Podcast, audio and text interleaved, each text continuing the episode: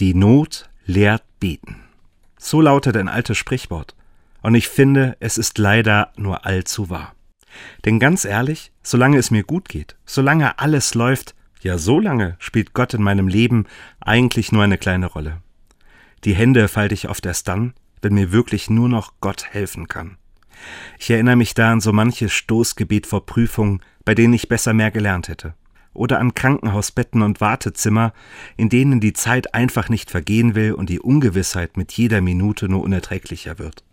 Aber Gott sei Dank hat Gott auch schon so manche meiner Stoßgebete erhört. Die Not lehrt das Beten. So weit, so gut. Aber warum wende ich mich eigentlich nicht an Gott, wenn es mir gut geht? Denn wenn ich ehrlich zu mir selbst bin, dann geht es mir ja viel öfter gut als schlecht.